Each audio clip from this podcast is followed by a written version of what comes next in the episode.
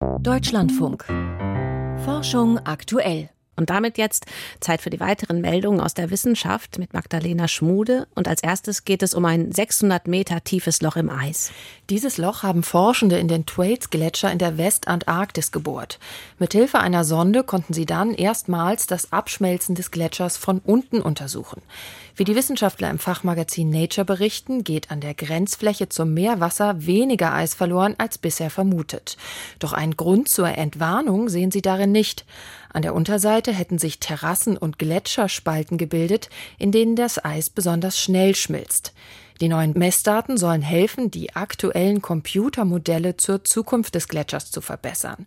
Schätzungen gehen davon aus, dass ein komplettes Abschmelzen den globalen Meeresspiegel um bis zu 65 Zentimeter ansteigen lassen würde. Schweizer Forscher haben einen neuen Pilz entdeckt, der Fichten befällt. Microstrobilina castrans befällt die männlichen Blüten von Fichten und bildet dort kleine grau-beige Becher. Der Pilz zersetzt das Blütengewebe und ernährt sich dann von den Pollen im Inneren. Da an jedem Baum nur wenige Blüten betroffen sind, sei der Parasit aktuell keine Bedrohung für den Fichtenbestand, schreiben die Forschenden in der Fachzeitschrift Mycological Progress. Sie wollen die Ausbreitung aber weiter beobachten. Bisher wurde Microstrobilina castrans an rund 130 Fundstellen in der Schweiz und Deutschland nachgewiesen, darunter Waldweiden und Bergwälder im schweizerischen Jura sowie in den Alpen und im Schwarzwald. Auch die Omikron-Variante des Coronavirus ist tödlicher als die saisonale Grippe. Patienten, die wegen Covid-19 im Krankenhaus behandelt werden müssen, sterben etwa 1,5 mal so häufig an der Erkrankung wie hospitalisierte Patienten mit Influenza A oder B. Das geht aus einer Untersuchung hervor, die im Fachmagazin JAMA Network Open erschienen ist. Für die Studie hatten Forschende aus der Schweiz Daten von mehr als 5000 Patientinnen und Patienten ausgewertet, bei denen in den Jahren 2018 bis 2022 in der Klinik entweder die Grippe oder SARS-CoV-2 nachgewiesen wurde.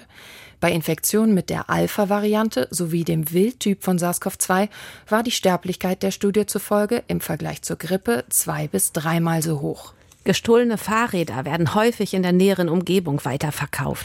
Das zeigt ein Experiment, das holländische Wissenschaftler in Amsterdam durchgeführt haben.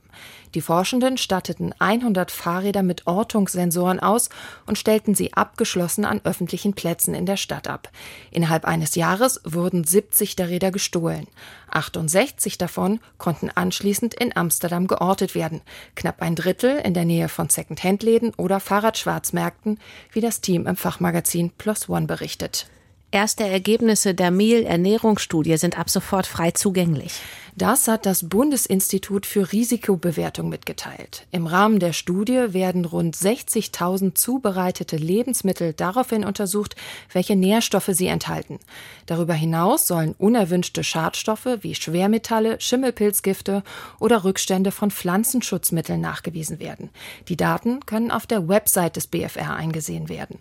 Zusätzlich gibt es Informationen dazu, wann und wo die Lebensmittel eingekauft wurden und ob sie aus konventioneller konventioneller oder biologischer Erzeugung stammen. Für die Mehl-Studie werden mehr als 90 Prozent der gesamten deutschen Nahrungsmittelpalette untersucht. Ziel der Analyse ist es, mögliche ernährungsbedingte Gesundheitsrisiken besser zu erkennen.